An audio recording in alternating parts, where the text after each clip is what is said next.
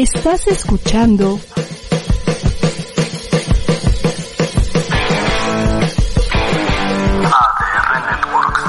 Seguimos activando tus sentidos. Buenas tardes. Les saluda Bruno Guarneros. El día de hoy les doy la bienvenida a su programa El arte de saber gastar. En nombre del titular de este espacio, el actuario Yanko Abundis, les doy las gracias por acompañarnos el día de hoy en ADR Network. Pues muy bien, como todos los martes en este espacio, pues hablaremos de finanzas, las finanzas personales, cuidando tu salud, bolsillo.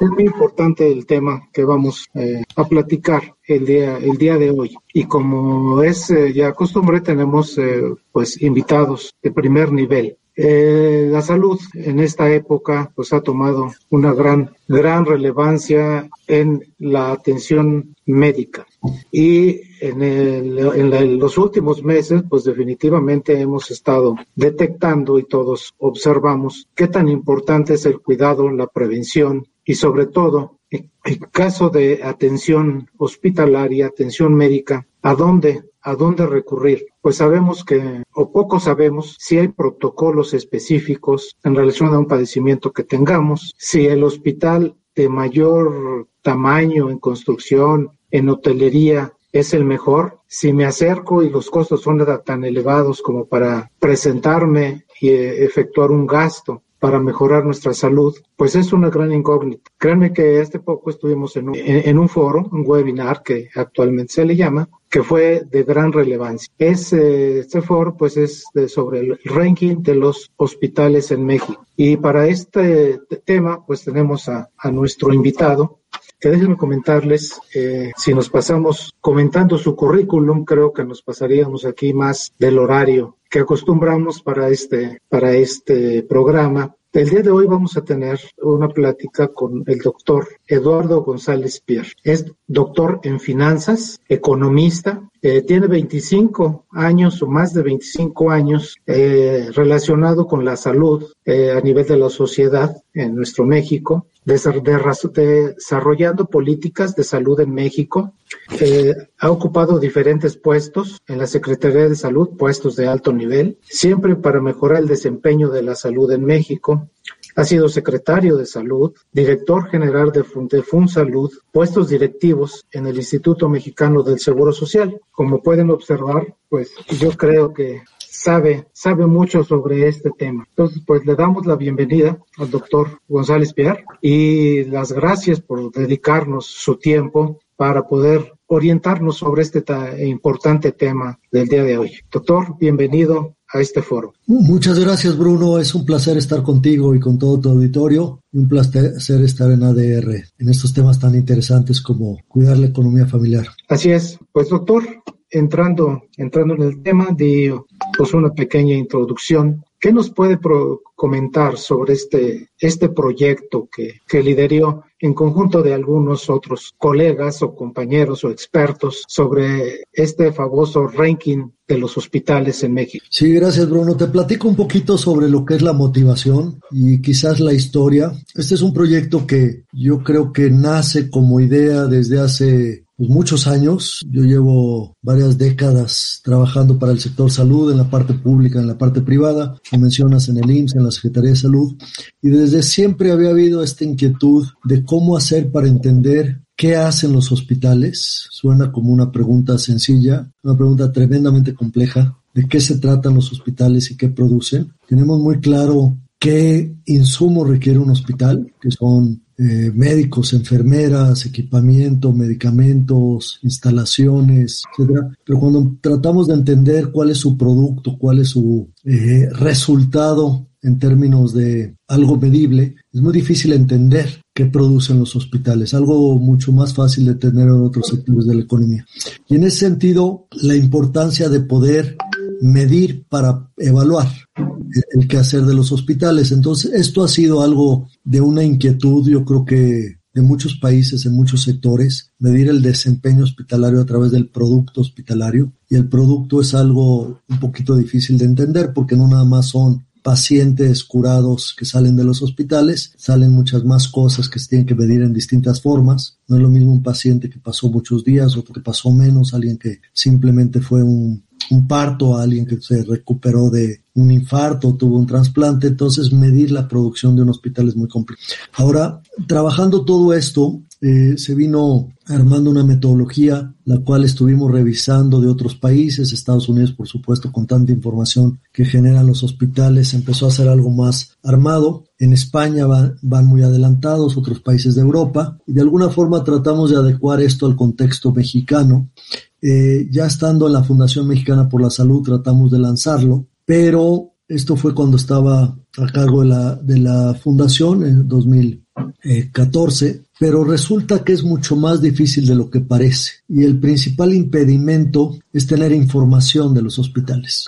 paradójicamente, se tiene más información sobre los hospitales públicos que sobre los hospitales privados. Y este, vale la pena decirlo, tú, tú lo conoces bien, Bruno, porque es parte de la actividad del sector asegurador, es que los hospitales privados no son muy abiertos para compartir su información y eso hizo que nos tomara pues, varios años, desde el 2013-14 hasta el 2020, en ir construyendo una base de datos que nos permitiera la confiabilidad para eh, poder medir el desempeño de los hospitales y en, función de eso saber cuáles eran los mejores o no tan buenos hospitales en el sector privado. Lo hicimos nada más para el sector privado porque a medio camino nos dimos cuenta que es muy difícil comparar un hospital público y un hospital privado porque se dedican a cosas distintas. Lo podemos platicar si quieres en unos minutos más. Son, son, son incentivos distintos, perfiles de pacientes distintos, formas de organizarse distintos, formas de financiarse distintos.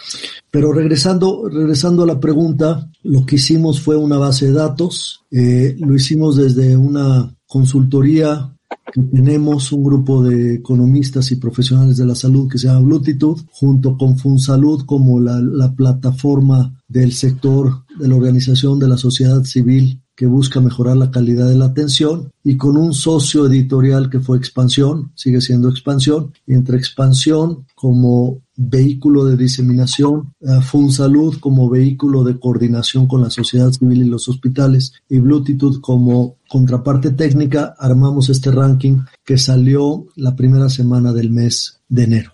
Y desde entonces hemos tenido, como dices, varias presentaciones, mucho interés, mucha inquietud, entender cómo salió la información, cómo se agregó, cómo se generaron las calificaciones que eventualmente posicionan un hospital alto o bajo. Y de ahí en adelante hemos estado trabajando para ir profesionalizando y cerraría nada más diciendo que este es el principio de una agenda que pensemos que sea muy este, larga y cada vez más profesionalizada en ir sumando más variables, ir sumando más hospitales, ir sumando más facetas del sector hospitalario para el beneficio de la población. La, motivación principal es más información para beneficiar la calidad de la atención que eh, impacta en el desenlace de los pacientes. Muy claro. Doctor, ¿cómo influye esto, cómo va interrelacionado con la certificación de hospitales? Es, es, es muy interesante. La certificación de hospitales que se genera a través del Consejo de Salubridad General es una medición de un estándar de calidad. No, no es un ranking, es una certificación que dice hay un estándar y el estándar o lo pasas o no lo pasas. Y eso te da una señal de una calidad mínima para la atención de pacientes. A diferencia de un ranking que no es una medición de un estándar mínimo, si es una medición de un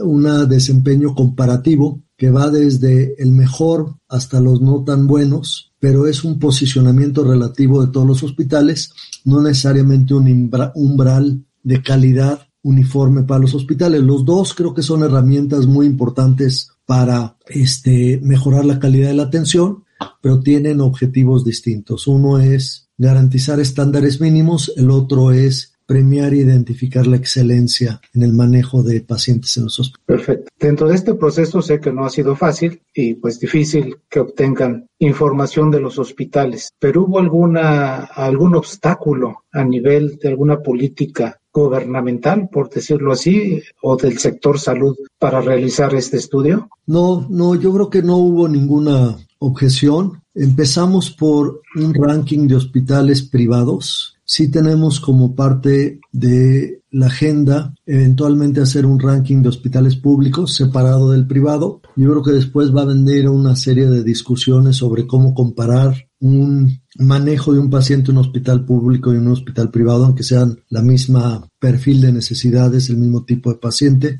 pero eso todavía no está listo. Pero digamos que no hubo una participación o preocupación o objeción de ninguna forma de parte de las autoridades o del sector salud. Lo que hubo es poca apertura por parte de los hospitales que no son instancias que están acostumbradas a dar su información a la ciudadanía. Eh, eso lo se puede ver en la calidad de la información que, por ejemplo, tienen las aseguradoras, que son los que pagan una buena parte de las facturas de los pacientes que pasan en algunos hospitales, pero también si uno se mete al Internet y trata de ver indicadores de los hospitales eh, que conforman la Asociación Nacional de Hospitales Privados o la Asociación de Hospitales Privados de Jalisco o el Consorcio Mexicano de Hospitales. Hay alrededor de tres o cuatro asociaciones grandes de hospitales. Ninguna de esas páginas te ofrece información sobre los hospitales. Te, menciono algo tan sencillo, o sea, olvídate de mencionar si es bueno, es malo, tiene bajas infecciones nosocomiales, tiene alta mortalidad, baja mortalidad, buen equipo, buenos médicos, eh, buenos comités de farmacovigilancia o, o ética hospitalaria. Simplemente una cifra tan sencilla como saber cuántas camas tiene un hospital. Por lo regular los hospitales se miden en número de camas y hay muchos tipos de camas, pero no entremos al desglose del tipo de camas que tiene un hospital. Simplemente saber, a ver, este hospital, ¿cuántas camas tienen? Es una información que no se puede conseguir de forma fácil. Piensa, piensa tú, Bruno, en cualquiera de los hospitales privados grandes de la Ciudad de México. Nadie sabe de qué tamaño son,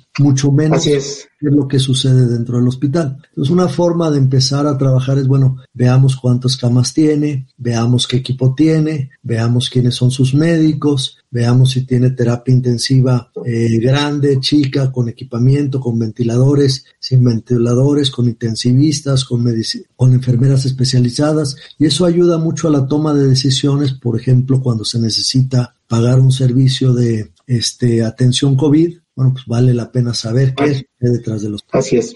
Eh, doctor, ¿qué porcentaje de los hospitales privados se utilizó para realizar este estudio? Mira, esa es otra de las informaciones que son muy difíciles de conseguir, pero a través de los censos económicos pudimos identificar que el país cuenta con aproximadamente 4.300 hospitales. Son muchos, 4.300 hospitales. De hecho, entender qué es un hospital no es algo tan sencillo. Te imaginarás cuál es la frontera entre una clínica y un hospital. ¿Qué tiene que suceder dentro de un establecimiento de salud para que se le pueda llamar hospital? Pero sin entrar en esos detalles, hay 4.300 hospitales.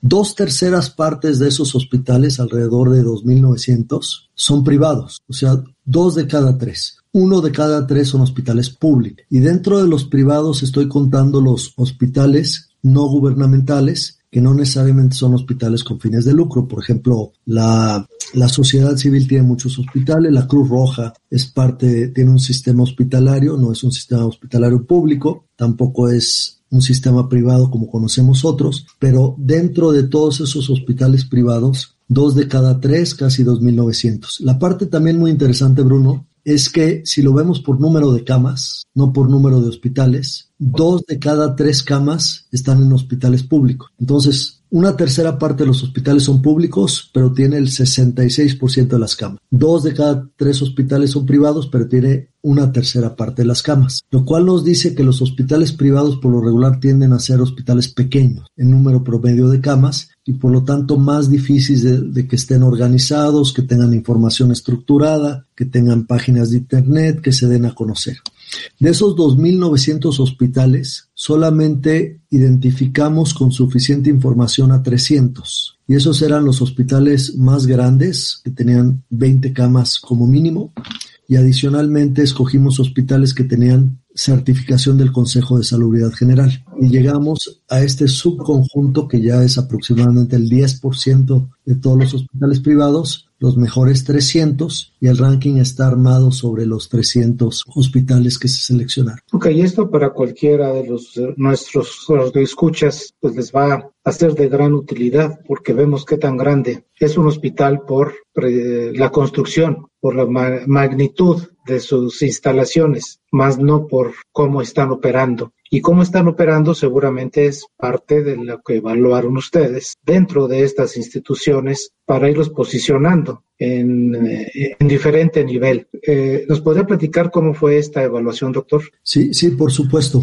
Entonces, después de tener los 300 hospitales, lo que era muy importante es construir una serie de variables que nos dijeran qué es lo que pasa dentro del hospital, pensando en indicadores directos o indirectos de la calidad de la atención. Un, indicador directo podría ser, bueno, pues cómo le va al paciente, se infectó, no se infectó, salió bien, salió mal, etcétera. Eso es una medición muy, muy estricta de la calidad. Mediciones indirectas pueden ser, por ejemplo, el tipo de equipo que tiene el hospital, si tiene el equipo suficiente para atender una especialidad, si tiene los médicos certificados que atienden cierto tipo de padecimientos, si tiene los comités necesarios para operar, si tiene una página de Internet con suficiente información. Entonces fue la construcción de aproximadamente 40 variables. Ahora, la mayoría de estas variables, yo diría más de la mitad, son variables que no necesariamente las aporta el hospital. Son variables que estuvimos construyendo de distintas fuentes de información. Por ejemplo, eh, los hospitales tienen su tasa de infección, pero también la reportan a las autoridades. Entonces, en ese sentido, pudimos construir una serie de eh, datos asociados a la información que el hospital reporta. Te voy a dar otro ejemplo. Eh, las quejas. Cuando un hospital tiene un evento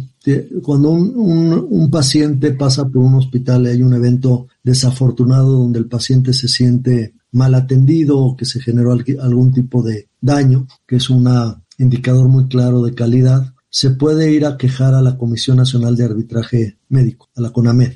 Este, en la CONAMED se genera un registro de quejas que principalmente van con él asociados al médico, pero en el mismo registro de cada caso también se identifica el establecimiento donde se generó la atención. Entonces construimos una base de datos para identificar cuántas quejas que estaban registradas en la Comisión Nacional tenían que ver con cada uno de los hospitales privados que teníamos en la lista. Y de ahí se va generando un puntaje para entender cuántas veces un paciente en promedio tiene un problema, un este, evento desafortunado en un hospital que amerita una queja ante la Comisión Nacional. Y eso lo dividimos por el número de egresos, que también es una variable muy difícil de conseguir, cuántos pacientes pasan por cada hospital, es algo complicado, y hacemos un indicador del número de quejas por cada eh, mil pacientes atos. Entonces se va construyendo eso. En, general son cinco eh, grupos de variables la, primera y la más importante es el talento médico. Lo podemos platicar un poquito. Creo que algo muy importante, lo que se fija todo mundo que es paciente o va a ser paciente es qué médicos tiene el hospital que me van a atender. Y puede ser el médico tratante, digamos, el que va a ser responsable, pero también está el médico que ayuda. En una operación no nada más está el cardiólogo, también está el anestesiólogo, también está el, ayudante y si la, el problema de cardiología va asociado a otra patología, pues están los otros especialistas que apoyan con el caso, pero número uno es el talento médico. Doctor, perdón, talento médico es la certificación. Talento médico es varias cosas. Es número uno, cuántos médicos certificados tiene.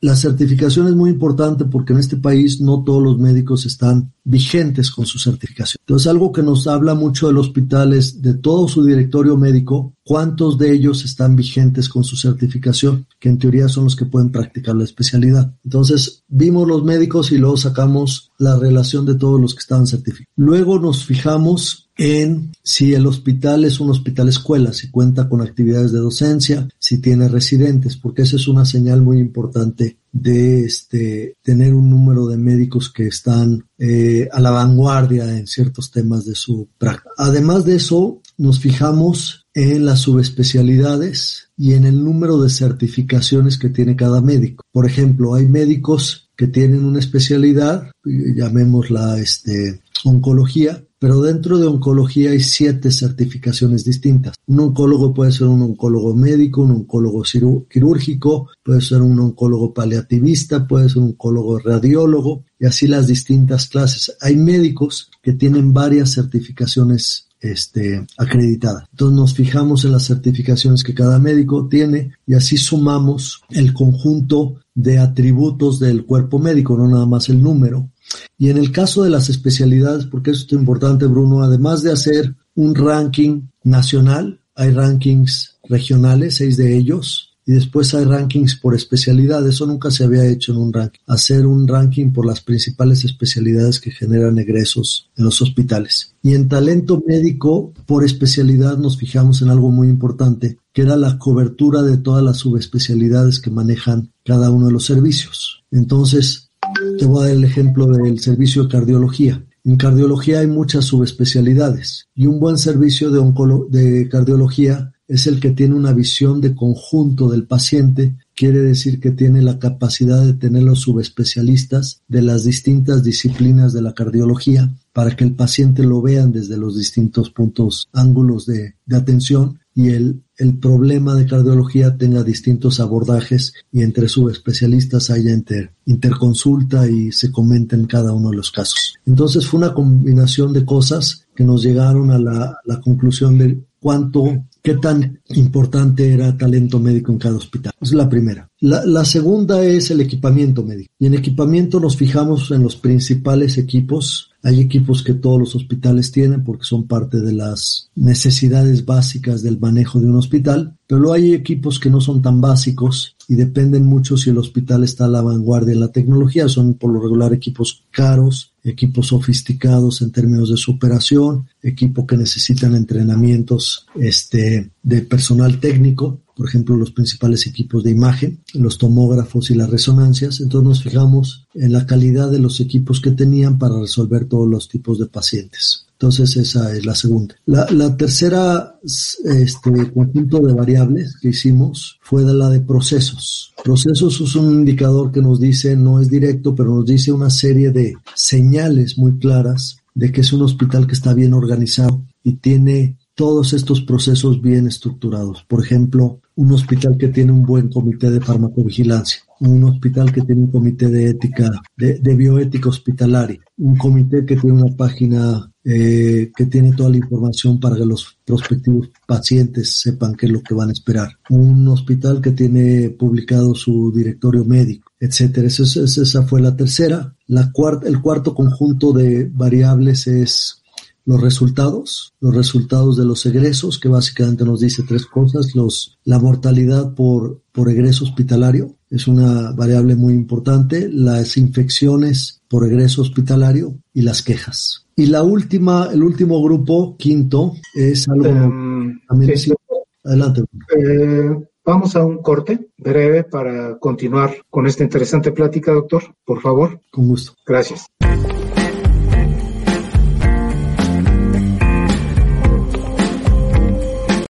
Hablando Derecho es un programa con temas jurídicos para no abogados. Como tal, y únicamente hay una afectación y pretendemos que con esa afectación obtener el resultado. ¿Qué pasaba con los compañeros de la Policía Federal cuando en contra de la adhesión a la Guardia Nacional paralizaban los accesos al aeropuerto? Conducido por el licenciado Joel Hernández. Si alguien te endulce el oído y te hace propuestas eh, bastante atractivas monetariamente hablando. Abordando temas de impacto social. Hablando de derecho de ADR Networks.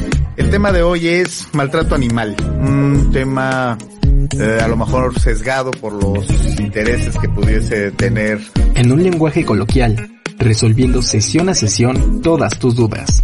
Y ahí aparecería, pues en este caso, una violencia a lo mejor de que dicen, bueno, es, es que es la forma en la que él quería a sus hijos. Claro. ¿Será violencia o no? O sea, ¿cómo lo puedo Llover todos los jueves a las 12 del día aquí por ADR Networks, activando tus sentidos. Drusco and Friends es un programa lleno de entrevistas con un estilo único. Se deba a todas las agencias en las que has trabajado, inclusive, inclusive llegaste en algún momento a trabajar. Teniendo como invitados a grandes personajes de internet, doblaje, actuación, cine e influencers. ¿Estabas creando también ya tu personaje? Me causa mucha emoción el día de hoy tener aquí a Alex Montiel cielo! Gracias, Drusco. ¿Cómo estás? ¿Cómo es que un niño de 5 años ya sabe cuál es su pasión? Si como lo dije en la introducción, yo lo encontré más grande. Hay gente que toda su vida y no lo encuentra. Conociendo más allá de ellos, sus gustos, secretos y pasiones. Que sí hablaremos a anime, a alguna de las películas japonesas. Que en su, en su momento Avatar, la película más taquillera de la historia. Todos los sábados a la una de la tarde, aquí en ADR Networks, activando tus sentidos.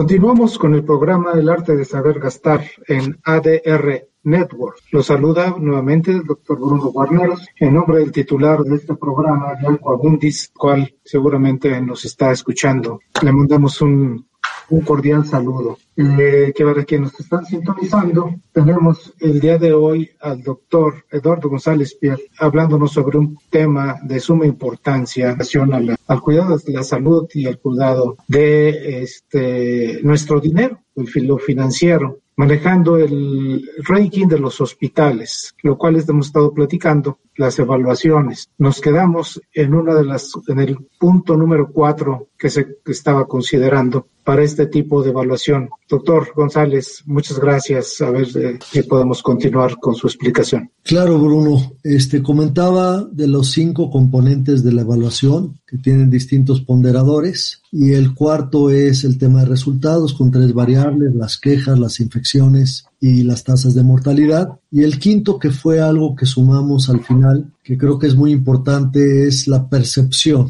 Y aquí nos dimos a la tarea de entender qué opinaban algunos especialistas, sobre todo gente conocedora de los hospitales, sobre lo que sucede en los hospitales y los niveles de calidad. No pudimos hacer todo el grupo de eh, contrapartes que conocen los hospitales, por supuesto empezando por los pacientes, pero sí podemos hacer una encuesta muy amplia a especialistas médicos. En, total, este, preguntamos alrededor de 900 especialistas cuáles consideran eran los mejores hospitales en su campo. Les dimos un listado de los que nosotros ya sabíamos habían rankeado más alto y, le, pudieron escoger un total de cinco de esa lista y luego les dimos una lista regional para que dependiendo de dónde ejercían también pudieran rankear los hospitales de su localidad y así llegamos a un puntaje que era el número de veces que un hospital se menciona como uno de los mejores hospitales. Entonces la suma de talento médico, equipamiento, procesos, resultados y percepción nos da un agregado que nos da un puntaje y la suma de todos estos puntajes nos lleva a una calificación y la calificación iba ordenando al que sacó la más alta calificación, que fue el hospital ABC de Observatorio, tomó una calificación de 100 y en esa proporción fuimos sacando los puntajes relativos del 1 al 300. Por supuesto, nada más publicamos los primeros 50, no se trata de publicar los que no están hasta arriba, pero a cada hospital que nos lo solicita les pasamos su calificación relativa en cada una de estas variables para que se sepan posicionar. A lo mejor no lograron uno de los primeros 50 lugares, pero lograron un buen lugar regional y les decimos dónde se acomodaron y eso hace entrar en este círculo virtuoso que comentábamos, donde los hospitales van viendo quizás áreas de oportunidad, debilidades, cosas que pueden generar una agenda de mejora y cada año tratar de que se vayan esforzando para tener mejores indicadores de calidad y les vaya mejor en el Y esa es una forma de que se genere una, digamos, un, una competencia positiva que haga que nuestro sector hospitalario privado sea cada vez más capaz, más resolutivo, de mejor trato y sobre todo eh, genere buenos desenlaces para los pacientes. Gracias. Doctor, bueno, pues qué retroalimentación ha recibido al mencionar este ranking. Déjeme decirle, pues nos desarrollamos en el, en el medio médico y respetuosamente lo digo, pues mencionan que seguramente el estudio fue sesgado, fue patrocinado por algún, por algún hospital para lograr su posicionamiento. Y eh, yo haría pues una pregunta. ¿Cómo, ¿Cómo se financia un proyecto de esta magnitud? Y, sobre todo para dar una continuidad y favorecer esta competencia que usted, que usted menciona. Claro, no, es una pregunta muy, muy importante que yo me la haría si estuviera hablando de otro ranking, de otra cosa. Lo primero que tienes que saber es de dónde sale el dinero para saber cuál es la agenda. Y eso fue parte de la motivación de por qué anclar esto en FunSalud. FunSalud es una fundación, una organización de la sociedad civil, principalmente del empresariado, donde hay muchas instituciones de mucho calibre y credibilidad del sector salud. Y la transparencia es total, es decir, todas las finanzas, cómo se maneja, quién aporta y cómo se usa el recurso. En FunSalud es totalmente transparente, uno se puede meter a la página. Entonces, en ese sentido, este fue un proyecto financiado a través de FunSalud para que hubiera transparencia total. Podríamos decir que el financiamiento vino principalmente de la fundación, de sus fondos generales, pero también hubo algunos aportantes, principalmente empresas que están interesados en que este ranking sea una herramienta de calidad. Y por ese tipo de empresas menciono, por ejemplo, a la AMIS, la Asociación Mexicana de Instituciones de Seguros, fue uno de los principales apoyadores desde el principio, estoy hablando hace cuatro o cinco años, a través de un donativo patrimonial a la fundación. También estuvo eh, el sector asegurador, pero ya por parte de una de las aseguradoras, Grupo Val, que está asociado a GNP, la principal aseguradora en temas de salud, también hizo una aportación. Hubo también aportaciones de empresas de, dispositivos, en este caso una empresa también muy importante en varios aspectos quirúrgicos, Medtronic, que además aporta eh, recursos para otros rankings en otros países. Ellos también hicieron una aportación a FunSalud y hubo otra aportación de un distribuidor importante de medicinas que se llama Marsam. Esa fue la suma principal de lo que se, se, se utilizó al principio para financiar. Este, muchos de nosotros también estuvimos trabajando de forma este, pues más o menos pro bono para que lográramos este ranking y se pudiera realizar. Entonces, qué bueno que lo preguntas, Bruno. Eh, la transparencia y la fuente de los recursos está en la página de FunSalud, es parte del, del consorcio de calidad de la atención. Y lo que pensamos hacia adelante es que esto tenga una fuente de financiamiento de las mismas aportantes que tiene FunSalud más otra serie de servicios. No se les cobra a los hospitales por participar, es muy importante. Pensamos que no debe de haber un sesgo y los hospitales que son sujetos a un ranking no deberían de pagar por estar en el ranking, pero sí pensamos, por ejemplo, que cuando se publique esto eh, cada año, puede haber alguna serie de patrocinadores, las mismas aseguradoras, las empresas de dispositivos, quizás a los hospitales que les fue bien, como sucede en otros países, que quieran este, promocionarse y si se promociona como cualquier revista, eso genera un ingreso y parte de ese ingreso pensamos que puede generar la sustentabilidad financiera del ejercicio. No sé si te contesté, Bruno, la duda, sino este, más que abierto para aclarar cualquier decisión. No, perfectamente y con esto se disipan muchas dudas. Como las que mencioné, siempre alguien que liderea un producto, bueno, recibe aplausos, pero también recibe críticas y sobre todo en la actualidad sobre la transparencia de cómo se, se obtuvo, si fue por influencia de alguna aportación, pero queda muy claro, pues es una fundación con muchos jugadores que están interesados precisamente en mejorar la calidad de atención a las personas que acuden, que acuden a recibir este tipo de, de servicios. y bueno, pues poder elegirlo y poder recuperar su salud y además de recuperar, cuidar las finanzas, que es algo muy, muy importante en esta época. Sí, que, que, que mencionando esto, Funsalud tiene otra serie de proyectos, tiene quizás proyectos asociados a la calidad educativa del sector salud y habrá gente que patrocine esos proyectos, tiene muchas áreas, pero qué bueno que lo mencionas, Bruno, como suele suceder, eh, a los que les va muy bien, pues no se quejan mucho. Si se promocionan, salen con el ranking, lo publican ellos en sus páginas internas, en sus páginas externas, hacen los, los desplegados. Los que les fue mal y sabían que les iba mal también no se quejan mucho, simplemente preguntan, ven de qué se trata, cómo me fue, por qué me fue así. Y luego tienes el grupo en medio que no les fue tan bien como les hubiera gustado. Y ahí sí, pues es mucha queja, ¿no? Afortunadamente, tuvimos la precaución de hacer una serie de cosas muy importantes. La, la primera, Bruno, es que publicamos totalmente la metodología. Entonces, se mete uno a la página de Fonsalud, saca un documento muy detallado de 20 páginas y ahí se ve cómo se construyó cada uno de los puntajes para que se vea claramente cómo estaba construida y que no hay ningún sesgo. Y por supuesto, cada hospital sabe cuáles son sus datos y si no lo sabe, nos los puede preguntar. A lo mejor no sabe cuántas quejas tiene registradas en CONAMED, pues nos pregunta, le decimos y puede saber cómo se realizó. No es una caja negra donde de repente saliste en el número 20 o en el número 3 y nunca sabes cómo fue eso, no, si se sabe, ahí está la metodología, ahí están las fórmulas, así salieron. La segunda parte muy importante, Bruno, es que cuando teníamos toda la información de estos hospitales y quisimos rankear todos los hospitales quisieran o no participar, entramos en una fase donde les mandamos a los hospitales toda la información que teníamos de ellos y les pedimos que la revisaran y si había algo que no habíamos tomado en cuenta, que la rectificaran. Entonces les dimos un espacio a todo para que pudieran revisar lo que tenían y avisarnos si había algo que no habíamos tomado en cuenta o que no habíamos, no nos habíamos percatado. A lo mejor tenían un tomógrafo de 64 eh, cortes y nosotros nada más teníamos un tomógrafo de 32, entonces nos dicen, no, mira, mi tomógrafo es de 64, no es de 32, entonces nosotros, nosotros hacíamos el ajuste. A veces nos decían cosas, pero no los hacíamos el ajuste porque la fuente de información primaria era un informe gubernamental, entonces no íbamos a rectificar eso si teníamos información contradictoria. Pero eso hizo muy importante. Muchos de los que se quejaron, algunos hospitales que se quejaron, no habían participado en este proceso de interacción y rectificación. Entonces eso hizo que quizás la información no estuviera tan actualizada, pero por supuesto los estamos invitando a que la siguiente vuelta nos ayuden a checar que tenemos la información más confiable posible. Entonces esa fue la segunda. Y la tercera es que hablamos con los hospitales y les dijimos que se iba a hacer un ranking.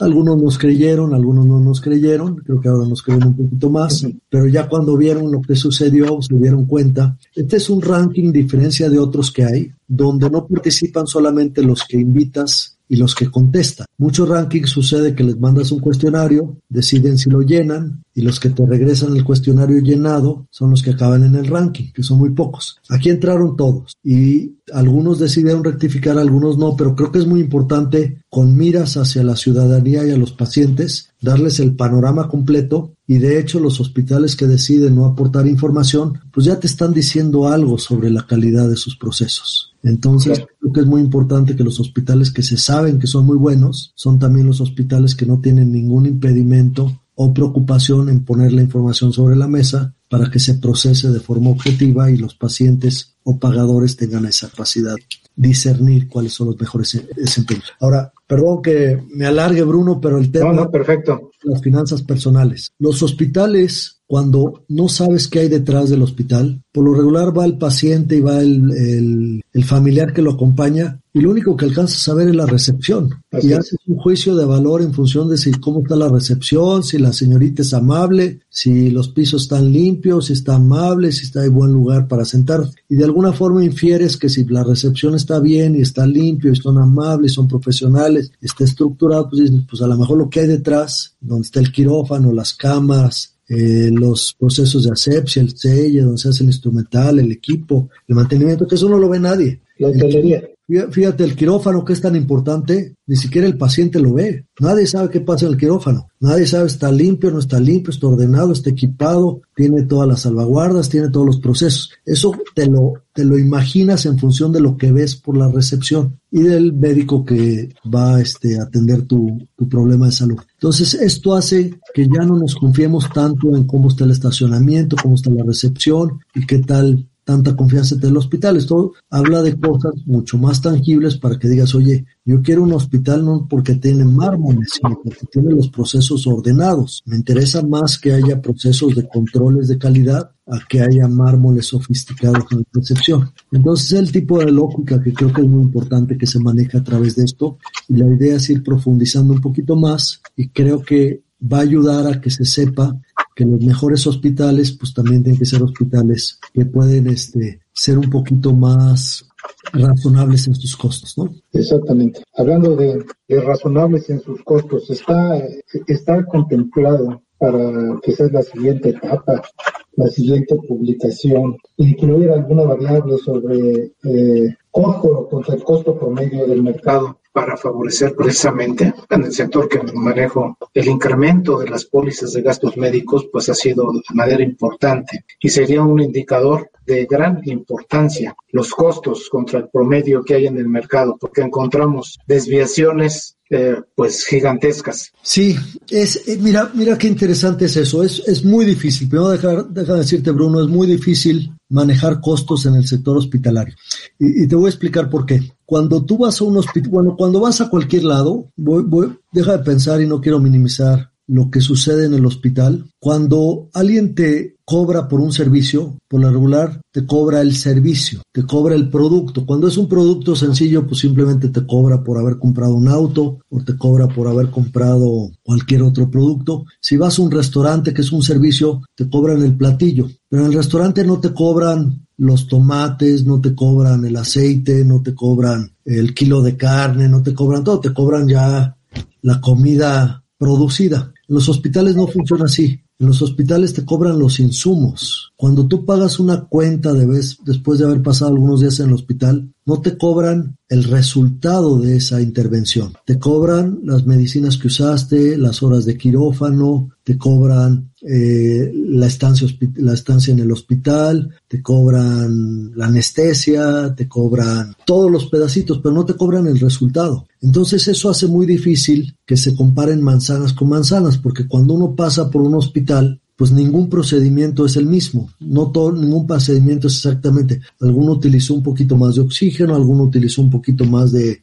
medicamento, alguno tuvo que tener un dispositivo de otro calibre, todo es distinto y todo te lo dan en una lista cuando sales del hospital que a veces es de páginas y páginas y páginas. Las aseguradoras lo ves donde tienes que agarrar una lupa y tienes que agarrar un lápiz y ver, a ver esto, esto, esto y esto. Y a veces son 100, 200 entradas de todo lo que se usó. Entonces eso hace muy difícil el comparativo, porque en realidad a ti lo que te interesa es si estás pagando por una buena intervención quirúrgica o por un buen proceso de recuperación, no un listado de todos los insumos que se hicieron. Entonces, para lograr el costeo, lo que necesitamos es hacer paquetes homologados de procedimientos y de servicios. Lo más Muy importante. hemos llegado a eso es a la cesárea. Entonces dice, a ver, yo ya no quiero saber qué es lo que usaste para toda la cesárea, no me cobre la tu sutura, no me cobres este eh, dos días de cunero, no me cobres este las gotas, nada más dime cuánto cuesta la cesárea y te voy a pagar este dinero por la cesárea y todo, todo lo que se utilizó lo mismo, como cuando vas a un restaurante, no me cobres los gramos de,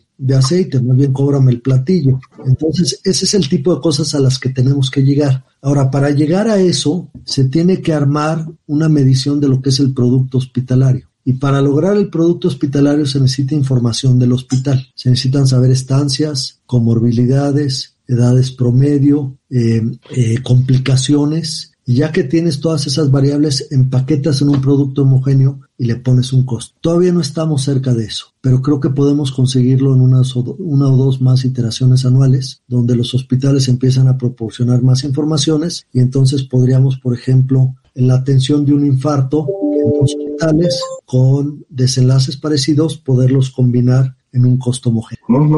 Doctor, pues el tiempo nos está, nos está transcurriendo. Pues si un comentario breve. La situación política que vivimos en el país eh, influirá para dar continuidad a este proyecto y qué retos se tendrían. Mira, no, no, no, estoy seguro que la situación política, sino tanto la situación presupuestal del sector gobierno en general y en particular salud. Yo, yo lo que veo es varios años de una restricción presupuestal general y en particular del sector salud, lo cual va a ser muy difícil que se genere una ampliación significativa de la oferta hospitalaria pública. Y recordemos que los pacientes, desafortunadamente no todos pueden, pero pueden escoger entre una atención privada y una atención pública. En la medida en que no haya una ampliación de hospitales públicos de calidad, lo que vamos a ver, como ha sucedido en otras instancias, es que crezca la oferta de servicios privados. Y si eso va a suceder, qué mejor que tener instrumentos que guíen a los pacientes en cómo ser consumidores y pacientes informados de cuáles son sus opciones de calidad en los hospitales privados. Entonces, por razones quizás no las mejores, sí vamos a necesitar instrumentos para que en una ampliación de la oferta hospitalaria privada, el consumidor y el paciente y sus familiares sepan cómo escoger cuáles son sus mejores opciones en donde atenderse. Pues muy claro, doctor. Eh, le agradezco mucho su participación en, el programa. Esperemos verlo, poderlo invitar próximamente a continuar hablando sobre las finanzas personales que afectan mucho a todas las personas. En nombre del titular de este programa, Yanko Abundis, le agradecemos haber participado en este espacio y le doy las gracias por habernos acompañado el día de hoy en el arte saber, saber gastar por ADR Network. Doctor, muchas gracias, estamos en contacto y excelentes sus comentarios y esperemos el próximo reporte para poder comentarlo. Gracias por la invitación, Bruno. Muchos saludos y a seguirse cuidando. Muchas gracias. Un abrazo, doctor. Muy amable. Hasta luego. Estás escuchando